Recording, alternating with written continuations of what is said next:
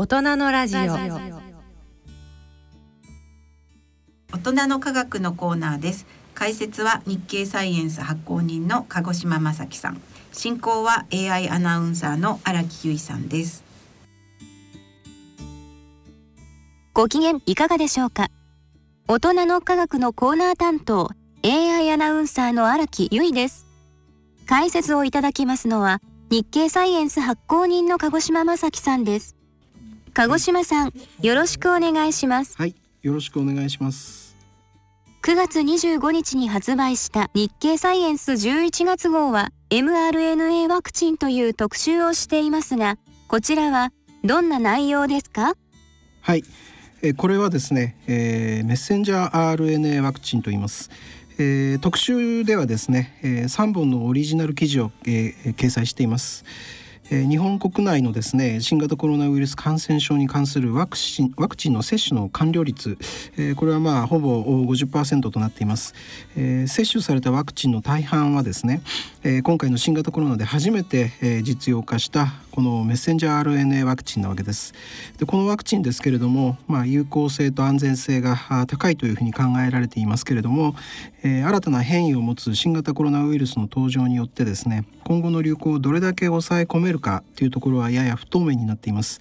えー、ワクチンを接種した後に体の中で起こる免疫系の反応であるとかそれからウイルス変異の特徴を詳しく調べるそういった研究がこれからの戦略を考えるために非常に重要になっています。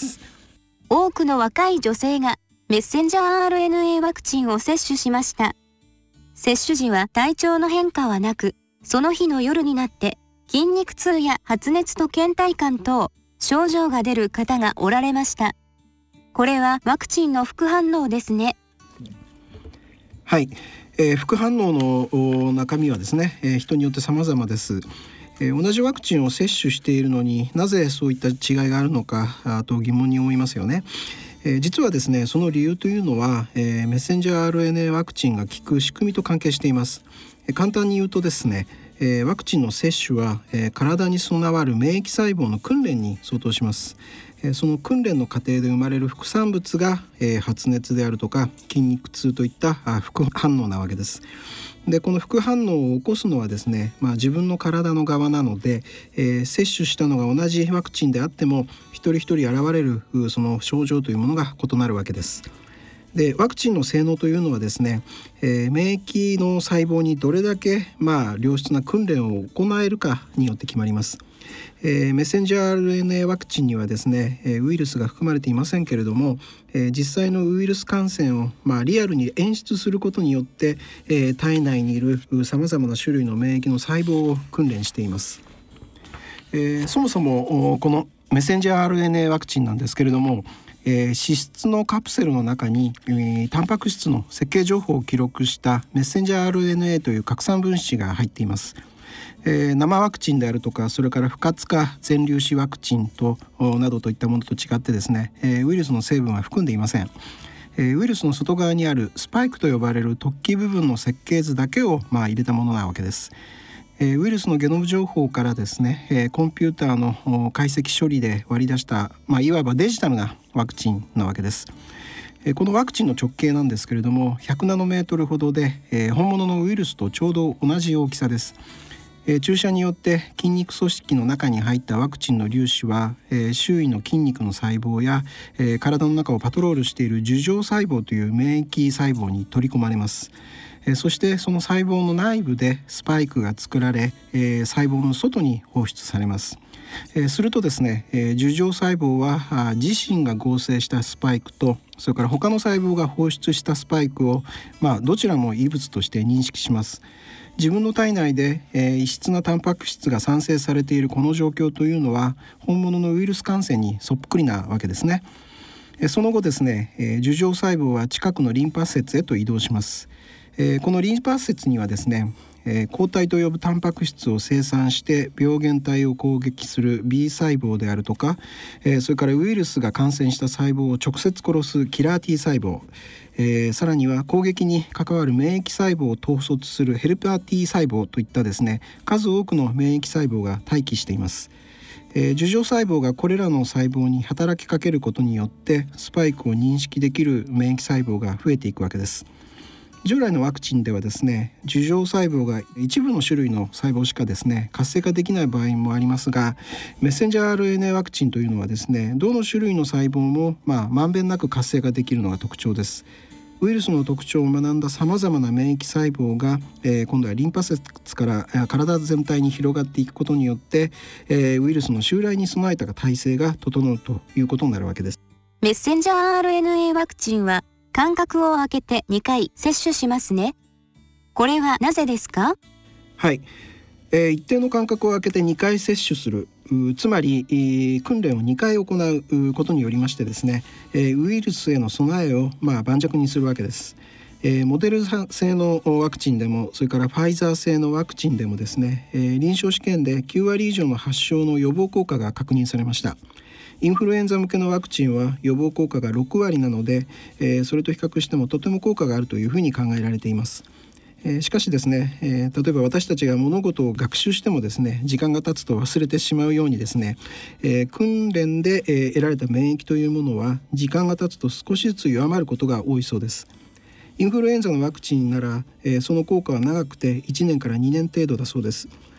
新型コロナの流行は、まあ、ご存知のように長年流行しているインフルエンザなどの感染症と違って、えー、流行が始まってから2年弱しか経っていないわけです。ワクチンによって得られた免疫が新型コロナウイルスに対してどれだけの期間効くのかあ誰も確かめようがないのが現状です。メッセンジャー RNA ワクチンの性能ですが感染力が強いと言われているデルタ株に対する予防効果はどうなのですか？はい、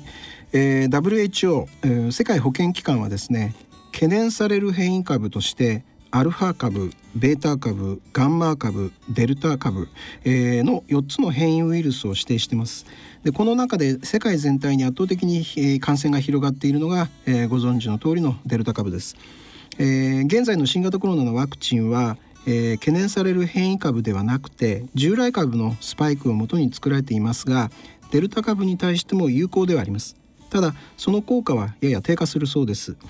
WHO はですね各国の報告をもとにウイルスの変異によるワクチンの効果への影響をですね見積もって公表しています。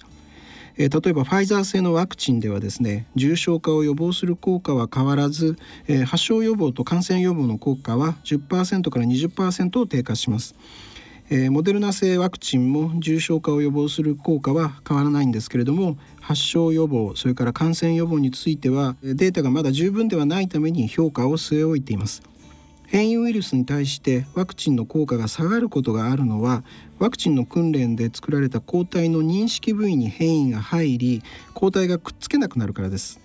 また抗体だけでなくキラー T 細胞やヘルパー T 細胞がですねウイルスを認識する部位が変異してもこれらの免疫細胞の攻撃能力が低下するそうですデルタ株でワクチンの効果が低下するとすれば、今後、もっと厄介な変異ウイルスが登場して、今のワクチンが効かなくなることもあるのでしょうか？はい、えー、免疫学が専門の大阪大学の荒瀬久志教授のグループはですね8月の下旬にワクチンが効かない、まあ、最悪の変異ウイルスを検討した実験結果を公表しました、えー、現行のデルタ株ではですねスパイクの中にある N 末端領域と呼ばれる領域の変異が免疫の回避に、まあ、大きく関わると考えられています。デルタ株だけでなくてですねアルファ株であるとかそれからベータ株もこの N 末端領域に多くの変異を持っていますえー、荒瀬教授は、えー、ウイルスにとって N 末端領域がどんな機能を持つかは不明なんだけれども N 末端領域の変異というものはウイルスにとって、えー、メリットをもたらしている可能性が高いというふうに見ています。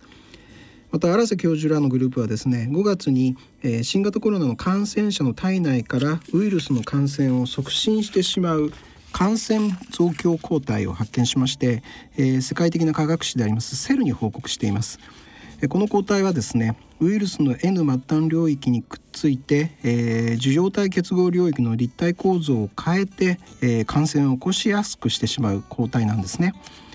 えー、荒瀬教授のグループはですね今後のデルタ株に対応したタイプのワクチンを開発する上ではこの感染増強抗体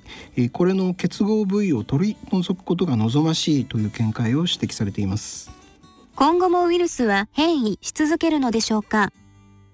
はい、えー、仮にですねデルタ株対応型のワクチンが実用化してそして接種が始まったとしてもウイルスの変異これは続く可能性が高いというふうに考えられています。えー、ウイルス学が専門の東京大学医科学研究所の佐藤慶准教授は今後のウイルス変異の動向として3つのシナリオを挙げています。1つ目はですねデルタ株を基本としてその禁煙の変異ウイルスが広がるというものです、えー、こうしたウイルスはですねすでに30系統近く確認されているそうです。えそれから2つ目はデルタ株と全く異なる変異ウイルスが出現するというものです、えー、佐藤准教授が注目するのは南米です、えー、南米ではですねガンマ株が、え流行していたところへラムダ株が置き換わっていまして、えー、アルファ株がデルタ株に置き換わった世界の他の地域とは、まあ、違った様相を呈しています。えこうした地域からですね新たな変異ウイルスが世界に広がる可能性があるそうです。えー、そして3つ目はワクチン接種が進む国においてワクチンの免疫を回避する変異ウイルスが出現するというものです。えー、大阪大学のアルセ教授のグループの検討したケースというのはこの3つ目に相当することになります。で現在ですね、えー、変異に対応したタイプのワクチンの開発と並んで、え、変異ウイルスへの対応策として考えられているのが、え、まあ現行のワクチンの3回目の接種です。でこの3回目の接種の後にはですね抗体価が上昇するので、えー、ワクチンの発症予防や感染予防の効果を再び強める効果が期待されます。ただですねデルタ株の流行下において、えー、現行のワクチンを3回接種するのは、まあ、少なくとも抗体の強さに関しては一部の中和抗体の能力が損なわれたまま残りの抗体の量を増やして全体の強さをま補うそういう戦略だと言えますけれども、えー、抗体価というものはいずれ低下して一時的な効果にとどまる可能性が高いそうなんですね。えー、佐藤教、えー、准教授はですね、えー、世界全体の2回接種の率をですね高めることが重要というふうに指摘しています。えー、各国でほとんどの人があ2回接種を済ませればえー、宿主側の、まあ、つまり人間側の性質が変化することでウイルスが弱毒化したのと同じ状況を作れるからだそうです。逆にですね国ごとに接種率がまちまちであったりとかそれから同じ地域にですね、えー、未接種の人とそれから接種済みの人が混在したそんな状況が長く続けばですねそれだけワクチンで得られる免疫から逃れる変異をウイルスが獲得しやすくなってしまうというふうに考えられています。えデルタ株に対応したワクチンの早期実用化はより根本的な対策です。えしかしながらですね、えこれも絶対確実に有効と言えるものではありません。例えばデルタ株に対する中和抗体がベータやガンマ株などの他の変異ウイルスに効くかどうかは現時点では分かりませんので、え研究が必要ですえ。今後新たな変異ウイルスの出現とワクチン開発のいたちごっこが、まあ、長く続く可能性もあります。えー、ただ幸いなことにですねウイルスを使わずに迅速に開発できるそれがメッセンジャー RNA ワクチンの特徴です、えー、このメッセンジャー RNA ワクチンの開発技術はですね、えー、従来型のワクチンと比べていたちごっこの勝負に強いわけです、えー、感染症のゲノム情報に関する国際データベースがありますので、えー、変異ウイルスの分析も各国で盛んに行われています、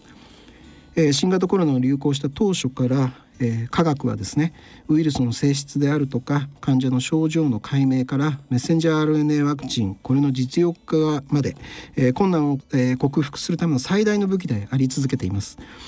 さまざまなアプローチの研究を考え合わせてウイルスの変化を迅速に把握しながらワクチンの接種であるとか開発と実用化に反映させていくそういった取り組みが重要と言えますそのメッセンジャー RNA ワクチンですが新型コロナウイルス感染症のパンデミックが明らかになってから1年足らずで登場しましたが、長い開発の歴史があるそうですね。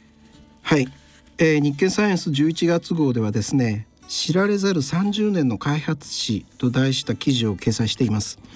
えー、ご指摘のようにメッセンジャー RNA ワクチンは、えー、新型コロナウイルス感染症の流行が明らかになってから、えー、1年足らずで登場しましてすで、えー、に世界で何億もの人々が接種しているワクチンなわけです。通常のワクチンの開発には何年もかかるんですけれども新型コロナ向けのワクチンは極めて短期間で登場しましたしかも、えー、メッセンジャー RNA ワクチンが実用化したのは今回の新型コロナが初めてですなぜこんなに早く実現したのだろうというふうにまあ疑問を抱くのは当然なんですけれども実はメッセンジャー RNA ワクチンの開発にはですね過去30年にわたる歴史があります。え、新型コロナのメッセンジャー RNA ワクチンの開発だけを振り返りますと確かにトントン拍子で済みました。えー、モデルのワクチンの基本設計でについて言うとですねウイルスのゲノム情報が解読されてからわずか2日後の昨年の1月の13日、えー、この時点では終わっていました。えー、それから人での安全性を確かめる臨床試験も、えー、まだ日本で第1波の全国的な流行が起こる前の昨年の3月16日に始まりました。えー、しかし新型コロナ以前のメッセンジャー RNA ワクチンの開発の歴史というのは実は試行錯誤の連続だったんですね。メッセンジャー RNA はですねもともと全身の細胞に含まれるごくありふれた物質で ACGU の4つの塩基が、えー、数珠つなぎになった、まあ、いわば紐状の分子です。えー、細胞の遺伝情報はあ DNA の文字塩基配列ですけれども、えー、その DNA の文字で記された、まあ、大部の書物として細胞核の中に、まあ、格納されていて、えー、DNA はこのいわば図書館の外には持ち出せないわけです。えそこで DNA に記載された情報を毎回メッセンジャー RNA にコピーして、えその情報をもとに核の外でタンパク質を合成する仕組みになっているわけです。えー、DNA がいわば本だとすればメッセンジャー RNA というものは差し詰め、まあ、メモ用紙だとか付箋のようなもので、えー、作業が終われば速やかに分解して捨てられます。でメッセンジャー RNA の分子が初めて単位されたのは今からちょうど60年前の1961年でした。えー、しかしですねメッセンジャー RNA これ非常に壊れやすいので研究は低調でした。その後ですね常識を破る実験結果が、えー、30年後の1990年に世界的な科学誌でありますサイエンスに報告されました。アメリカのウィスコンシン大学のウォルフ博士らがですねマウスの筋肉にメッセンジャー RNA を注射して、えー、体内でタンパク質を合成させることに成功したんです。メッセンジャー RNA を医薬品として用いる初の、まあ、試みで、えー、メッセンジャー RNA ワクチン開発の歴史が始まったわけです。えー、30年に及ぶメッセンジャー RNA ワクチンの開発史のうちですね前半というのは日陰の時代でした、えー、拡散を医薬品に用いる試みとしてはまあここ、えー、壊れにくくて扱いやすい DNA の研究こちらが先行しました DNA を使ったワクチンの研究では1990年代半ばにアメリカで HIV 向けのワクチンの安全性を確かめる臨床試験が行われました。一方ですね、えー、メッセンジャー RNA ワクチンの研究開発ですけれどもこちらは、えー、早々に暗礁に乗り上げました。1993年にはですねフランス国立保健医学研究所のマーチの博士らがですね、えー、メッセンジャー RNA を細胞まで届けるために脂質でできた二重膜のカプセル、えー、リポソームですけれども、えー、これで包むのが良いというふうに報告したんですが、え、その後の動物実験の通知で炎症が、えー、相次ぎ報告されました。えこれは投与された、えー、メッセンジャー RNA は危険な侵入者とみなされて、まあ、過剰な免疫反応が起こってしまったわけです。えー、こうした状況を大きく変えたのが2005年にアメリカのペンシルベニア大学のカタリン・カリコ博士とそれからドリュー・えー、ワイスマン博士らが、えー、科学誌の「イミュニティ」に発表した論文です。えー、カリコ博士らのグループはですね、えー、体内の免疫系が外来の RNA を激しく攻撃することはあっても体細胞が死んだ後に放出される自分の RNA はあまり攻撃を受けないことに注目しまして、えー、その違いを探ったところですね自身の RNA の塩基には外来の RNA にはない目印がついていることを突き止めました。